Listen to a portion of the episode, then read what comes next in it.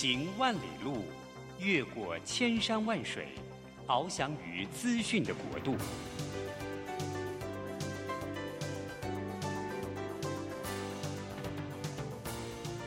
以全方位的视野，飞向更高更远的目标。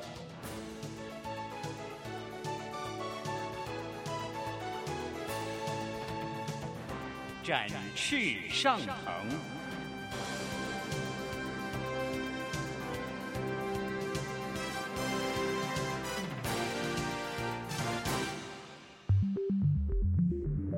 新冠疫情让世界变得不一样。工作职场、生活形态都在翻转变革，学习变成日常的必要必须。让俞国定每周为您搜寻、萃取一本国外热门新书，与你在空中分享。俞国定制作主持，愉快读好书。欢迎大家来到愉快读好书。我是俞国定，每个礼拜一的上午，我们要在空中见面。呃，今天呢，我们呃，在这个节目里面要跟大家呃谈的一本书呢，是我觉得是最近、呃、一本重要的呃大书。这本书呢叫做《生态系的竞争策略》。对，这个名字看起来就严肃严肃的哈，那、但是它是蛮重要的事情。呃，因为这个生态系，我的博士毕业论文写的题目就是生态系，所以我看了以后就觉得说，哇，总算有人开始认真来想 这么重要的事情。那今天呢，我们呃邀请到的贵宾呢，呃是呃我们国内媒体业的知名人士，也是我的好朋友，是天下杂志的共同执行长兼内容长吴婉瑜执行长。各位听众，大家好，我是婉瑜。对，这本书你们出的，对不对？对，对啊，Sure，所以我才会来。哦、对啊，对啊，我这本书啊，这个你看，它上面写，他说是管理大师啊，Jim Collins 说啊，他说这是二十一世纪最重要的策略思想家之一，荣艾德纳。嗯，他写的这书是 Ron Edner，。对，你你先来给我们介绍一下吧，这本书。嗯哼。其实不只是那个 Jim Collins，还有另外一个是那个创破坏式创新的大师叫 Christensen。他们这两、哎、是另这两个是最红啊。对对，这两个人都称赞了他，而且也都推荐了这本啊、嗯呃、论文啊、哦。那他的原因就是说，呃，其实因为我们现在的竞争非常不一样哦。那他不是说以前的说好像武力竞争啊、产业竞争啊、技术改变，它其实有很多生态性的进进退退，有点像跳探狗一样，你进我退啊、哦。对。那嗯，所以这个环境很大的改变，那就是这个呃中生代的这个管理大师，然后根据啊现在的环境做的一个策略的分析啊。那因为生态系大家讲的非常的呃，好像很朗朗上口，其实就是 definition 其实是不太清楚哈。那它是很难得的，就是我觉得它在呃架构上或者案例上做了很深入的研究，然后我自己看了也会觉得很有收获，就会想到说，哎。这个应用在我们公司或我们在采访的时候，怎么样来诠释呃这个呃生态跟竞争的状况？嗯、我觉得是还蛮有收获的。对，以前我们认为的生态系哈，我们其实错误印象，我们就认为说，譬如说我们以前我做出版的，我说我们的要把整个这个这个生产链啊，嗯，搞得很完整，我们以为那就是呃叫做生态系。譬如说我是做出版的吗？嗯，所以我呢，我应该要去做印刷厂。嗯哼哼，我呢做完印刷厂以后呢，印自己的书嘛，他自己印嘛，印完以后呢，我自己还要有这个配销的通路，嗯、我自己去发去去弄啊，弄到各地去卖。所以呢，我要从上中下游全包。所以我认为我们以前以为这就叫做生态系，对，就后来发现不是嘛。是这个呃呃，于是讲的很好，就是说呃，刚刚过去大家认为的那个生态系，好像是指啊、呃、上下游。或者是说，好像是现在啊，台湾在世界分工当中扮演一个什么样的角色？那台积电在整个价值链当中扮演什么样的角色？所以呢，就叫一个生态系哈。但是它这个本书，它呃，如果 summarize 给大家提一下重点，可能有四个重点。一个就是说，四个，对对对，就是生态系的四个重点。一个就是说，是，是呃，客户他的需求是什么？你对他的洞察力是什么？哈。第二个就是价值主张，就是你要 deliver 给你的呃客户的那个价值主张是什么？嗯、第三个是。是价值结构。价值结构就是说，我们现在不是从上游到下游的垂直整合，而是说我们怎么样 invite 可能是我们的竞争者，可能是我们的不同行业的人，我们一起在这这个生态圈当中合作。那怎么安排这个彼此之间的呃合作呢？其实是非常需要很多的协调跟呃做法。那过去我们可能花很多时间说，哎，我们产品怎么做的很好，然后或者是说。呃，怎么样的销售？那好像这是过去 CEO 做的事情。但未来 CEO，如果你在做这个生态系，你花最多的时间是，呃，你要沟通你的价值主张，而且你要找联盟跟结盟，那做非常多沟通协调的合作。那这个反而是 CEO 最重要的工作。这就是一个结构。对对对对。对那最后的部分就是活动，就是说，那你从事什么样子的活动，然后安排，然后让大家可以 win win，然后愿意加入你这个生态系。那所以这个他用这四个啊构面来沟通啊生态系的啊定义是什么？然后他在整本书当中也讲得非常清楚，就是很多的案例是让人家可以。啊，很快的掌握，而且有理解哈，所以为什么说，呃 j i n Collins 跟 Christensen 觉得这本书很好的原因，就是说，他非常架构清楚的把一个模模糊糊的东西，对，然后面对于未来的一个竞争的方式，用了大量的研究跟案例来说明这样子的故事。那每一个每一个章节的每一个案例也都还蛮精彩的。所以这个这样看起来的话，就是说，如果我们讲一个比喻，说台积电。它所形成最近不是做一个什么大联盟吗？哈、哦，它那个算是一个生态系。那另外一边像红海的话，它看起来就是生态的感觉就比较弱，是不是？我觉得那个。嗯、呃，我不想你提的是红海或者 M I H 哈、嗯，那 M I H 其实它的确是一个生态系，因为它当然把很多的呃供应链或 invite 来合作这件事情，那每个人可能有一点 concern，所以就是要怎么安排说每一家公司可能一个供应商他有好几家的啊、呃、竞争者，那你怎么安排这件事情，反而是 M I H 的那个 leader 最需要做的事情哈，所以。嗯、呃，我觉得那个是一个蛮好的生态系，但是能不能做到说，哎，是一个很成熟的生态系，然后变成一个很有竞争力的生态系，我觉得还在进行中这样子。在想，所以说我们刚刚讲说，那这样以台积电来看的话，那个就是一个看起来就很明显的，它跟它的整个的协力厂商啊各方面就有一个完整的架构，那它的主张也很清楚，对对，对是，对，所以我们从呃。历史里面也看出来，就生态系绝对是未来我们产业要发展的这个主要的新的这个模式嘛，哈，就单打独斗是完全没希望，因为越来世界越来越复杂了，没有一个任何人可以来完成全部的事情，你必须要变成一个生态系。那在这里面呢，我就有一个问题啊，嗯，就是我看了这本书以后啊，我有一个觉得，就是说啊，大家都知道。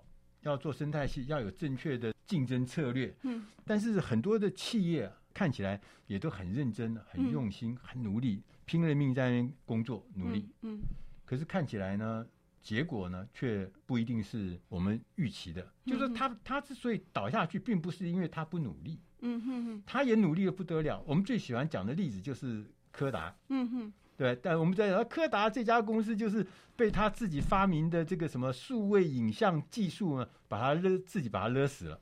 嗯，那事实上这本书上好像讲说不是这么回事儿。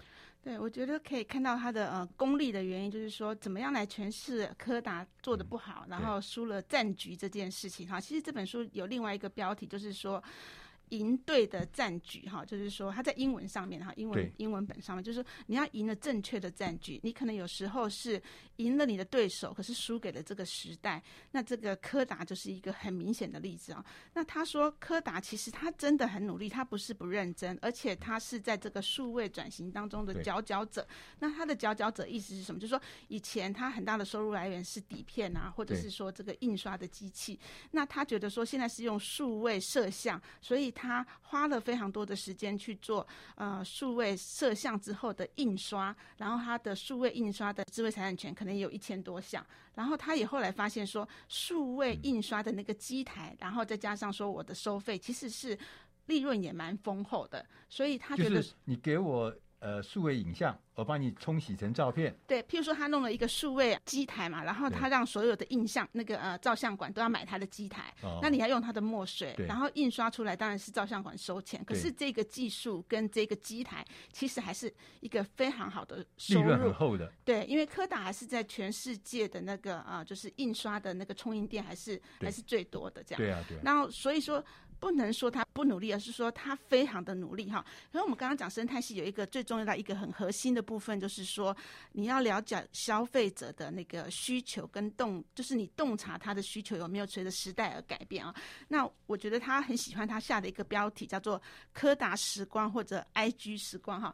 以前我们怎么使用相片呢？就是说你看到柯达的广告，就会说：“哎，你看着翻着相簿，然后你会回忆起非常美好的时光。”譬如说我今天在前面的。时候跟余色拍了一张照片，我就会记得说，在呃呃今天就是说六月九号的时候，跟余色一起拍了啊、呃，就是谈的这样一个故事，所以照片上就可以有一个有一个我们回忆的时光哈。那家庭的时光也是这样，所以他会觉得说，大家他想象大家都是在回忆的时候看照片，然后翻着相簿。但是我们现在应该所有的人都是用手机，就是。拍了照片，然后立刻分享在 FB 跟 IG。所以，我们从柯达刚刚讲到这边啊，我们就是说，其实柯达它在数位的这个浪潮冲击下，它并不是不努力哦，它很努力哦，它也不是没成就哦，它不是傻蛋哦，它它有很多的技术，它也有很多的成就，但是它还是输了。我们要进点音乐，下一个单元我们再来跟执行长来聊一聊，那到底我们柯达犯了什么错误？那么努力。照样的就死了，可惜哈。嗯。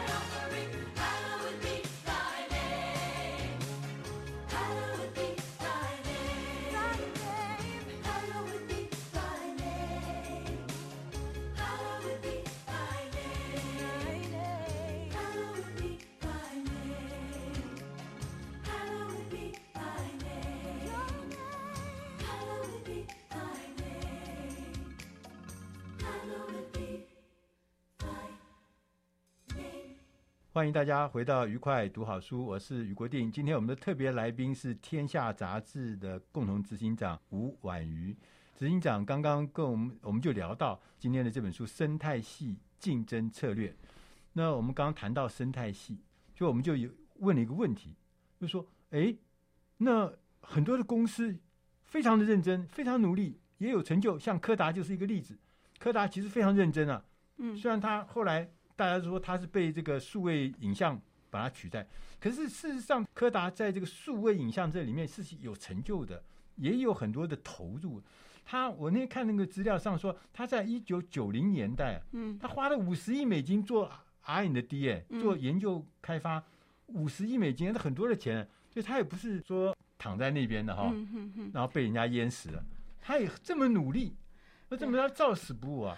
我看到这个例子，就是给我很大的警惕嘛，哈，因为我现在也是说做这个执行者，负责负责营运，从总编辑。来负责这个营运，我特别感触特别的深啊。那他其实有一句话，我觉得是很值得大家可以记起来的，就是说你经营的是 ecosystem 还是 ecosystem？ecosystem 就是说以我以我自己为出发，所以柯达是以自己为出发，他觉得说。他是一个有研发能力的人。那过去是一个底片印刷的时代，但是我现在数位转型，那我就变成数位印刷。那我投资了非常多钱做 RMD，而且我有一千多项的专利。那我其实是赢了所有任何的呃，就是照相机公司，譬如说富士啊，什么什么什么的。那他是典型的，就是赢了对手，打骗他的产业当中的对手的无敌手。但是他输了这个时代，输了这个时代是什么意思？就是我们刚刚讲说，其实这个生态系第一个最重要的事情哈，是啊、呃，就是消费者你对他的洞察力是什么哈？那我刚刚讲说柯达时光跟 IG 时光的不同，就是说我们过去用相片，可能就是说在回忆我们过去美好的时光。对。但是今天呢，我们的相片的使用方法，大量的使用方法，就是我们用手机拍了照片，立刻上传到 IG、FB。然后呃，其实他是在炫耀我的美好时光，然后炫耀我的呃，就是感触跟体会这样子。那他想要让别人看到他，而不是说我自己在家里面分享过去的美好时光啊。那这个生态，这个是跟竞争者也有关系。就是当 iPhone 呢，它这个相机已经到了一千万画素的时候，它拍了照片，它其实就不一定需要。就是说，我们传统的相机，另外去买一个相机，对不对？对，不用了。对，那它很快就是可以 forward，就是说可以分享啊。那我常常有时候，我记得我有一次去那个爬那个非洲的吉利马扎罗山，哇！那我就觉得，哎，我花那么多的钱，花那样子的时间去爬一个这么棒的山，我就心里一直想说，我要是不是一个带一个小型的相机？对。但我后来还是决定用手机。对。那手机的原因就是那时候也是一千万话术，因为我爬山负重一定非常重。对。我。光爬这个六千公尺的高山已经非常的累了哈，啊啊啊、然后还要带一个相机，其实是很不容易。嗯、那我拍来的呃，就是手机回来的相片，后来我还在呃《天下杂志》写了一篇文章，讲了这个感想。那这样子的啊、呃，在手机上拍的照片的构图跟话术，它完全可以用在纸本印刷。对，所以我说，因为你的呃另外一个生态系，就是说手机这个行业侵入这个。照相的这个时代，而且改变了所有消费者分享相片的方式，所以他的对手不是在他原来的那个相机市场，不是富士相片或什么。那我觉得这个给我很大的感触，就是说我们老是看在我们这个行业里面的竞争对手，可是譬如说，其实你的竞争对手，譬如说阅读这件事情，其实另外竞争对手可能是 Podcast，对，可能是于社的那个愉快读好书，影响了所有那个 呃阅读的习惯，所以。我们就是讲这个生态系，第一个最重要的事情就是你要了解你的呃消费者对于这件事的需求的改变。对，所以你看啊，我自己做这个出版，我就感觉到我们常常会找错对手。我们的对手，我以为我们的对手是天下杂志啊，因为那时候我做商业周刊的时候，我们就讲，其实不是，我们是一起受难的受难者，你知道为什么？因为消费者不看你的东西了，不用你的东西，就像那个柯达一样。柯达以为大家这个还是要拍照啊，所以说我这个一定会要用到我的技术啊。那对，没错，我们现在拍照比以前更多，而且拍的那个技术呢，成果作品呢比以前更好。只是呢，我不再用你那个系统，就是柯达的那个软片的概念，或者是印出来变照片的概念，因为我从拍照一直到最后的这个呈现分享，这整个方法都跟以前不一样了，对不对？那你说那个经营者为什么会犯这个错误呢？其实就是说，就是他刚刚刚刚就是，其实他这本书到最后他都会提到这样子的案例哈，就是呃，ecosystem 还是 ecosystem，就是大家就是呃，CEO 或者是中高阶主管太投入自己企业的产品跟他的啊、呃，就是 profit and loss，所以他都是以自己为出发，想整个流程跟改善，他并没有。从呃消费者的价值主张，然后回推说我们可以给他呃什么样子的利益点跟帮助，然后重新组合这个呃我们的朋友们或者竞争对手，但是是可以合作一起来提供我们的客户更好的一个一个服务或产品这样。所以你看哦，富士软片，你你知道这家公司还在，柯达也还在啊。然后富士软片更妙，它不但在。它还年年都成长哎，我最近去查了一下它的这个呃营营营就营业状，它做的还蛮不错。那后来我就看了一篇文章啊，就在讲富士软片。就当时以前柯达跟富士两个不是就是竞争者第一大第二大哈，富士就知道说对没错，我确实是不行了，这个软片这个产业啊是不行了。就他就说那我的核心是什么？他说：“我的核心技术是在一个薄膜上面涂上一层化学品，嗯，然后呢，让这个化学品呢产生作用，然后产生一些服务。那所以他第一个要做的什么？他说最接近的那个服务，第一个要做的就是面膜、化妆品。他就第一个就进化妆品。面膜，我想对啊，不是就是一个薄膜，上面涂一点化妆化学品嘛？然后贴在脸上，然后就说可以干什么干什么，对不对？”他后来就做美容，做化妆品，然后他后来又做薄膜，他是薄膜专家吗？嗯，就是在晶圆制造里面是很多很多的薄膜，那是薄膜是高科技，所以他说我的核心的技术，也许我可能原来是做照相的，嗯，但是我那核心技术呢，我有没有在别的地方也可以产生新的价值？那这些事情呢，对我们来讲，就是说柯达跟他最大的差别就是柯达一直都在他那个领域里面。就一直做深耕，嗯，他虽然注入了一些新的工具或是元素，就是数位的工具啊，数位的东西，但他那个整个的概念还是在原来那个轨道上，他没有跳脱，所以碰到困难。所以当整个消费者的价值体系翻转的时候，价值翻转的时候，它就变成。像一个有一个案例哈，就是说，因为像那个呃邱一佳老师也为这本书写序嘛哈，所以他讲了另外一个例子，就是说，在中国大陆大润发也是赢了所有的对手，但他输给了时代，就是他输给了所有的网购，就是你赢了你的你赢你的效能效率赢了所有的实体通路，但是其实在大陆不是在台湾哈，在大陆你其实输给了网购，所以他后来就是把它卖掉了嘛，嘿。对啊，对对对，就是那个像刚刚网购。我最近看那个什么，说他们现在那个双十一啊，营业额以前是几千亿啊，这次听说到了一兆，嗯，不知道真的假的，一兆，那什么意思啊？听听不懂了。我认识一个呃台湾的台商在那边做这个，他说他们双十一，他们第一年做双十一的时候，他们那个呃呃就是成交了八十万件的产品。嗯哼，我说怎么样？他这个这个就是呃，我们以前他在台湾做的时候，两年的营业额，他在双十一一夕之间就做到。那这这个东西都是以前我们做传统的不能想象的，嗯嗯，对不对？是，对，所以说这个价值的翻转，我觉得这是就是当价值翻转之后，你还站在原地，你当然就是很麻烦嘛，是，是不是这样子？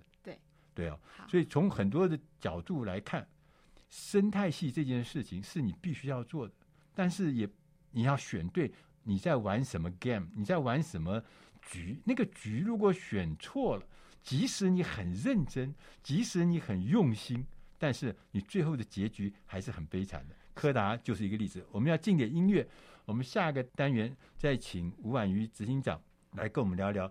那其实。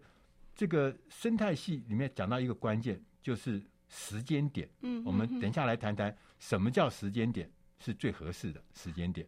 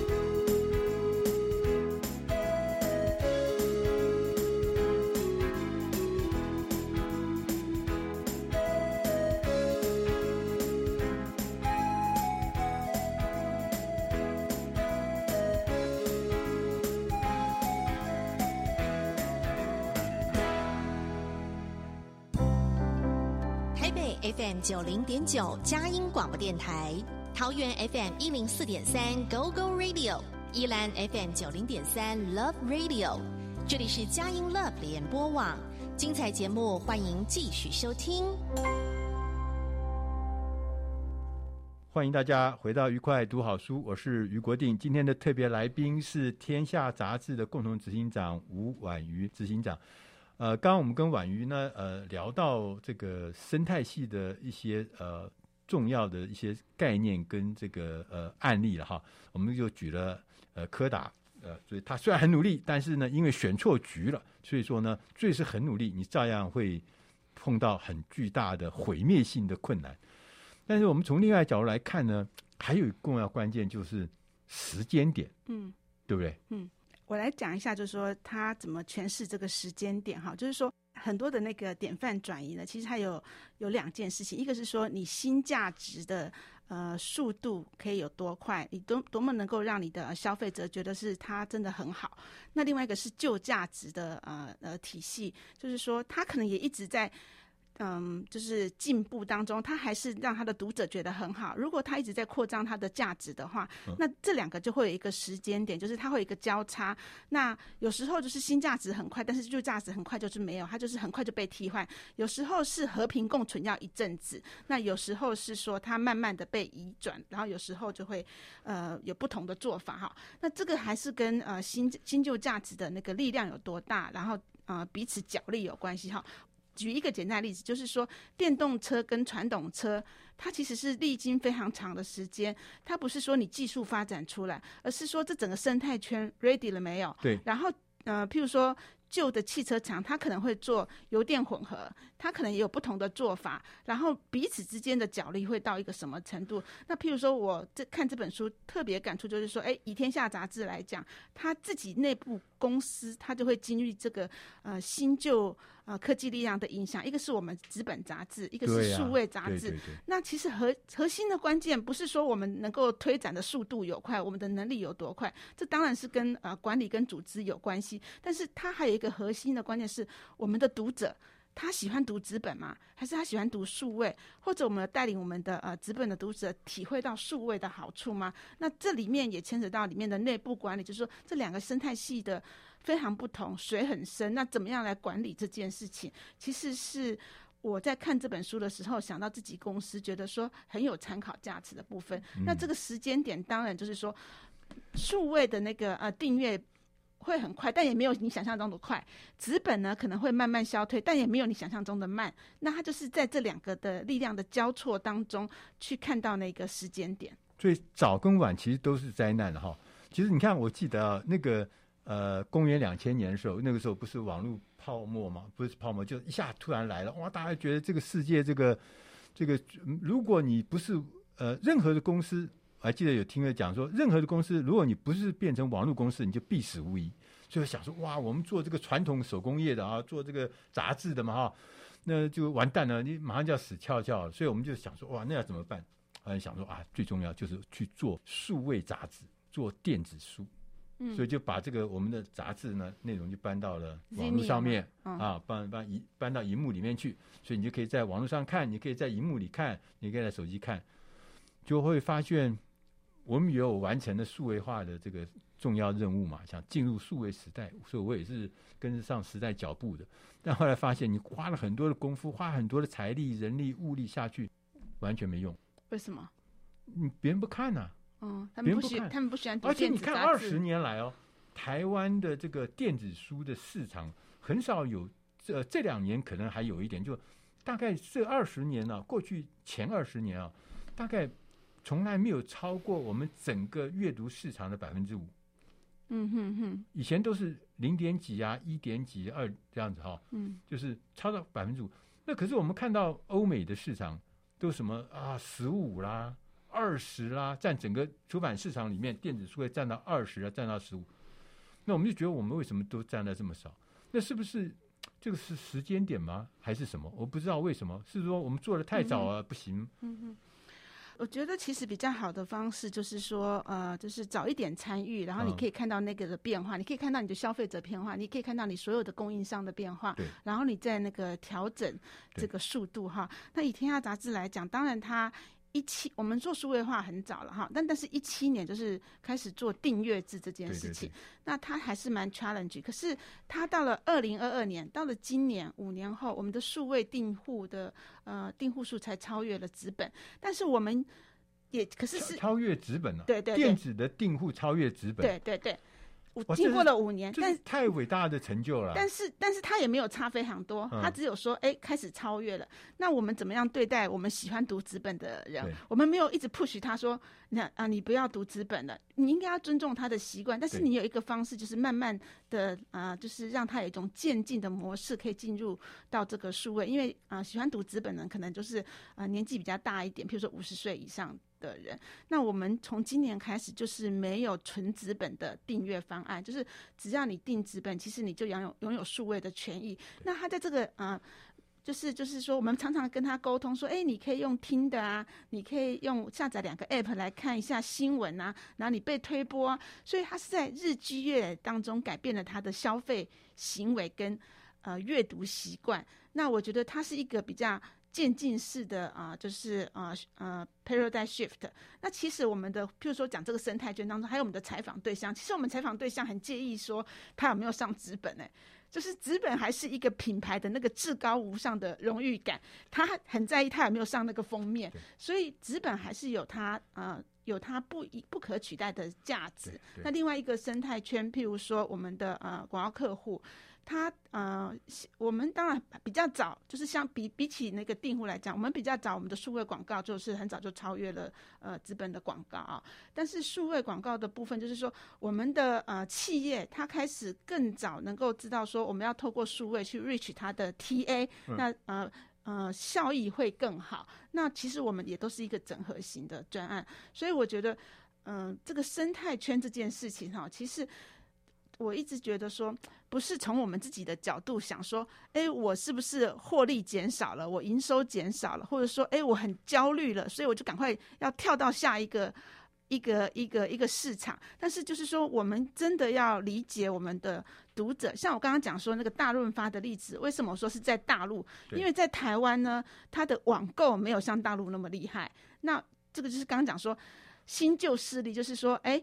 实体的销售跟网络的销售，在大陆跟在台湾，它的那个呃两股力量的力量的 power 是不一样的，所以我们这里的 struggle 是更久的。对，所以你刚像讲的这个呃大润发，我曾经去大陆的一些城市呃访问的时候，二线、三线、四线的城市，就是比较不是像你讲的什么上海啊、广州啊这样的，就是那个二线的，譬如说一些城市。我们发觉大润发在当地哈，嗯，其实都是最重要的商业中心，嗯哼，它它就是变成一个很重要的商业中心。所有的当地呢，就从来没有说有一个卖场，一个百货卖场是这么先进，然后跟这个上海是这么同步的啊，跟这个北京的是一样同步，所以在当地都是就是很重要很重要的 king。那当时我们就觉得说，那个我们就问了，他说就是等于是他们在每个地方呢，就创造了这个。等于是高的价值带动房地产，带动消费，带动很多很多的东西，厉害吧？所有的那个当地的百货公司，老的形态的百货公司，通通都被打倒，通通都都，因为它带来价值，所以当地的所有的政府都还鼓励啊，你赶快来啊，希望你能来，因为你可以带动整个城市。就刚刚讲的，突然一下，他的那个竞争者杀死他的不是隔壁的另外一家百货公司，是潜水艇。嗯。根本不是以前不是做百货的，以前是做什么？做科技、做网络平台的，是做电商的。对他来讲，呃，这个是潜水艇嘛，突然浮出来了，对吧？因为这块，另外一个事情就是说，即使他去做电商，他也跟不上。因为别人的那个纯科技公司做的电商，对于消费者来讲，他已经有他的 mind share，而且他已经在上面使用了。对，因为他的进入也比较慢。因为那是另外一个生态系，是不是？对对，对是。就是我在那个里面里面，我跟上游、下游、左边、右边，它是一个生态系。我有我的位置，嗯、我有我的期待，我有我的目标，我有我的使用习惯。那跟我以前，我我会去呃家乐福，我会去大润发。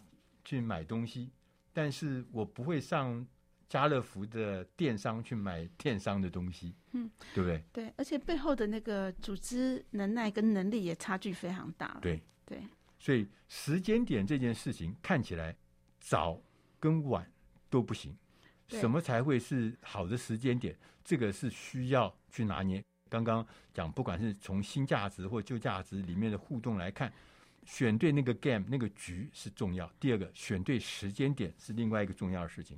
我们要进点音乐，下一个单元我们再来请天下杂志的共同执行长吴婉瑜，我们来聊一聊。其实生态系基本上是无所不在，无所不在的存在我们的四周。我们怎么去在生态系中找到一个对我们自己最有利的位置，让我们在生态系里面跟那个生态一起长大？这是一个大学问。我们下一单元来聊一聊。台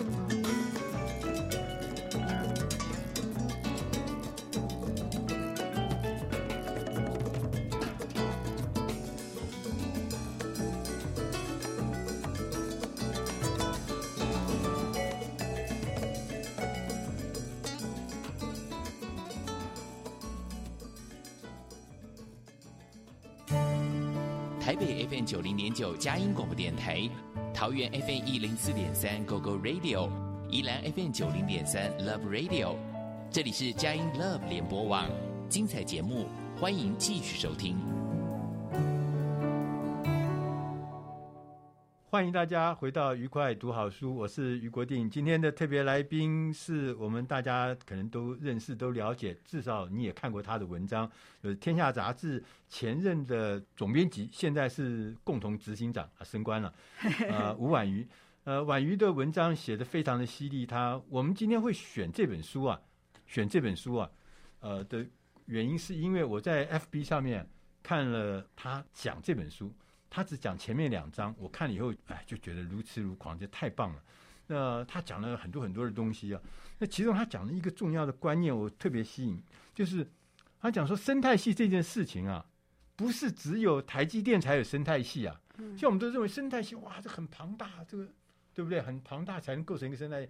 所以说，呃，这那都叫很大的组织、很大的企业才有生态系，跟我们没关系啊。它其实不是，对不对？嗯。我想要跟大家分享，就是有关于就是网红这件事情哈，就是我想要讲，就是欧普拉，大家当然就知道说啊，欧普拉，对对，就那个主持人嘛，对对对，美国那个主持人，对对对，她应该算是全世界最成功的黑人女性的企业家嘛哈，那。欧普拉，他就是说这本书讲的，或或者我今天要分享，不是说他怎么打造名气哈，因为他从一九八六年开的他这个呃节目以后，他是连续二十三季呢都是收视冠军，然后他的月听众大概有一千两百万的观众。那我要讲是说，哎，其实台湾有很多呃个人他在打造个人品牌，他也有很多的听众跟观众，但是我看到的台湾的网红大部分做的事情的商模呢，就是说，哎，你可以带货。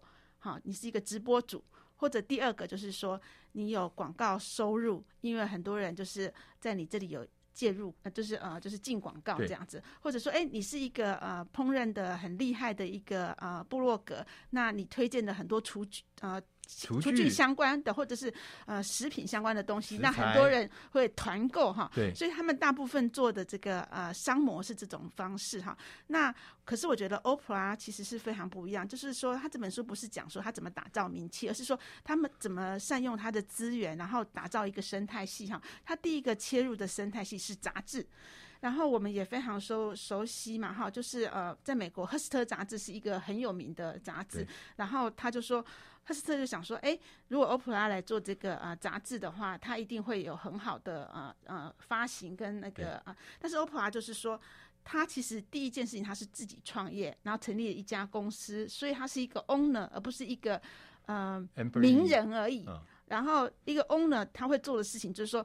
这一本杂志就用一个它的名字叫 O Magazine，就是它的 Oprah 的 O，然后它的经营模式也非常不一样。譬如说，我们刚开始我们做杂志就知道说，前面几页可能最重要就是给广告客户，因为它的版面最好。对对对。没有，它第一个打开来就是目录页，然后他会觉得说，他最重要的资产是他跟他听众跟读者之间的信任关系，所以他要对他们最好。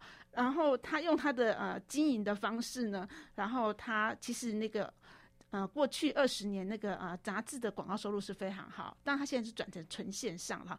但是他跟那个赫斯特谈判的时候，他就不是说我是一个呃名主播名人，然后我被你害了，然后来做这本杂志，他就是用一个嗯。呃就是呃商就是呃公司对公司来谈这件事情哈。那第二个呢，就是说他后来进入的另外一个就是 Discovery 频道，然后开了一个呃一个频道叫呃 OWN，就是 O W N。那他也是在讲他的生活跟处境哈。那最后他进入了一个切入的领域是健康跟养生的领域。对。然后他就说，他像他这么胖的人，对，那他要。他不是讲说你要买什么药要减肥，他是说我们现在中年之后，其实最重要的事情是我们的健康，还有我们未来的人生。那呃，我们在讲这个养生这件事情，有一个工具可能帮助你，所以他买了一家公司，是专门检测减肥这件事情。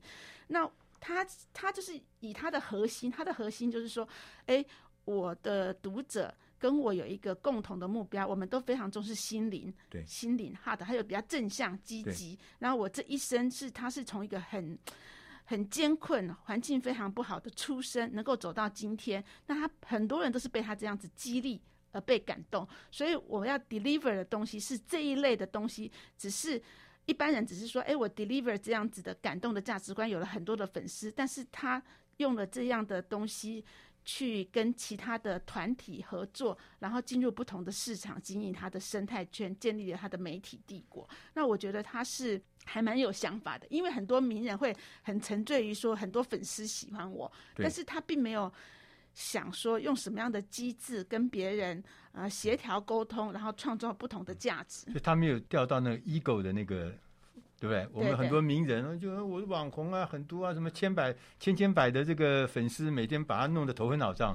但他没有，他其实是从 ego，就是那个那个什么生态系的角度，说我们可不可以以这个核心的价值，然后发展出很多很多的服务？那这些服务呢，是围绕着那个核心价值的。对。然后这些服务呢，是有一群人是认同这个呃理念、认同这个理想的人，他就会变成我生态系中的一环。那我们大家互动的一起来，对不对？对。而且像对方的话，就是说，也一个对方也可以得到啊、呃，就是说啊、呃，双赢，而不是说只有他自己赢。那第二个就是说，他也没有说只为别人所用，他。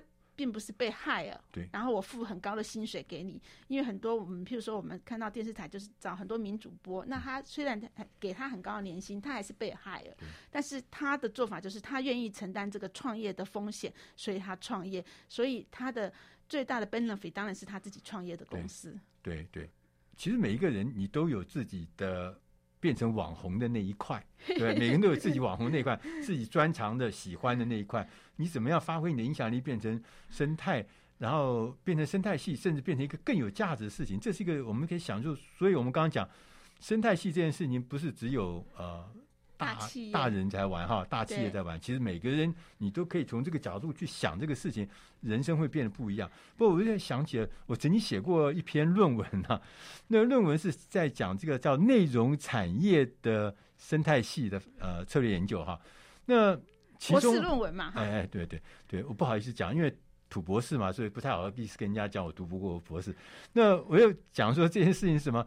那里面这个案子里面呢，我有好几个模型，其中一个模型呢，我写写的是《天下》杂志。哦，真的，愿闻其详。对对，《天下》杂志哦，啊、呃，我们以前商业周刊嘛，《天下》杂志，我们大家是伯仲之间，我们大家互相这个这个做来做去啊，呃，但是他们最厉害的地方是，他们在过去的几年，他们做数位转型，嗯，非常的成功，但是这条路是很长的路。很难的路，就刚刚讲的，说他们做这个呃订阅数位订阅这件事情，已经超过纸本。事实上，这是在所有的这个媒体里面，其实很难做到的。嗯，我看国外的也很难做到。国外除了这个《华尔街日报》以外，其他的很很难做到说超过这件事情，很难了哈。他们做到。那后来我们就发现说，哎，他用一个什么模式？他用一个什么样的模式来做到这件事情？因为我们以前过去啊。你只要是一做这个呃数位的内容，就不要钱嘛，所以大家哦读者很多，一百万啊、八十万什么很多。当你一开始说我要收钱的时候，嘣一下就没有。像我们有个同业，不是那个苹果日报吗？嗯，他就看到哦这个东西，你们都看我这个不要钱的，就是看讨厌了，所以呢，我就应该来收钱。就一开始宣布收钱，不咚倒下去了。嗯，就读者全部都不来了。那不不来以后呢，广告也不来，收入不来，所以。就后来他们就做失败，可是天下做的很成功。那我们发现天下有做一个服务，就是说它有非常多的，我认为是周边它有很多很多的这个呃网站，嗯，是不要钱的，嗯，譬如说什么呃跨日线是吧？换日线，换日线，譬如像什么呃呃，微笑台湾，对，微笑台湾对不对？啊，未来城市 CSI 的天下，CSI 那些每个都有的有。七八万，有的有二三十万、三四十万，就是的流量吗？呃，对对对，没有那个换日线流量是两百五十万，对，两百就是说它有大有小哈。微笑台湾也是百万流量，对，啊，对不起啊，我们因为写写论文的时候是很早以前嘛，所以说那个时候数量比较少，啊就几百万，它有它就很多很多的这个呃，就是一些各自领域的、嗯、特别领域的。每一个的，比如说，呃，刚刚讲的跨日线，对，它是讲一些跟国际有关的一些经济的东西，它构成了一个一个群，我把它叫做岳阳子母船的系统。什么叫做呢？嗯、就是说，在北海那边啊，一条船去打鱼，它中间有一条母船，嗯，然后旁边放出很多子船，子船的工作就是去捞鱼。捞特定鱼，然后把那鱼呢捞到以后送到母船上面，把它做成鱼货。然后他这个系统就说，你去打鱼，但是剩下事情交给母船做，母船就会做后面的事情。那他从从这边我就看出来，就是说他维持了可能几百万的免费的这个，那他会有一个这些人呢，最重要是建立了一个信任。我对你的内容信任，我对你的报道东西，就跟这个天下就有一个很紧密的关系。当你开始来推这个所谓的呃那个叫什么呃付费的时候呢，就它那个转换率呢就会足够维持一个基本的量。所以，当它这个就像拇指那个船的作业的方式呢，就让这整个的生态系呢就会出现。嗯，那不是像那个有些人说，哎、呃，我现在有很多我突然一下宣布，然后呢都没有做准备，突然要改变，就后来就就死翘翘。所以我觉得这个叫做呃母子船的这种捕鱼的这种作业的系统啊。就是我觉得是天下能够转换中最重要的原因之一，就是它有外围的一些一些系统、一些网站，然后当它转到收费的时候，不是每个人都会来，但是有一个比例会来。当这个够大的时候，这个比例也就变得很显著。嗯嗯嗯，对，对，这是我当时的。嗯嗯，对啊，有不同的层次，就是每一个读者都对我们有不同的呃，就是。就是价值这样子，有呃免费的读者，也有是会员，也有是最核心的订户。然后我们很，我们花了很多的时间，然后也建制的系统，了解他们每一个人的呃，就是喜好、偏好跟兴趣，还有我们什么东西对他们有帮助。所以这个是一个还蛮重要的事情。好，因为这个今天时间关系也有点超过，你最后一分钟跟我们做一个小的结论，好不好？呃，我觉得《生态系》这本书呢，对所有的企业家或者是个人很很有参考价值或帮助的时候，就是我刚刚讲说，哎，大企业像到科大，或是呃小到个人像那个欧普拉，就是它有很多东西是因应未来的变化可以思考的，而且很多东西不是从我自己出发，而是说我做这件事情对我的读者有什么帮助，那我可以跟谁一起来合作这件事情，那我如何去想这个协调沟通、安排这个活动跟架构，那。呃，很值得大家一起来阅读。对，生态系，今天非常谢谢呃，天下杂志共同执行长吴婉瑜来我们节目里面告诉我们什么是生态系。谢谢大家收听，我们下个礼拜同一时间我们空中再会，谢谢，谢谢。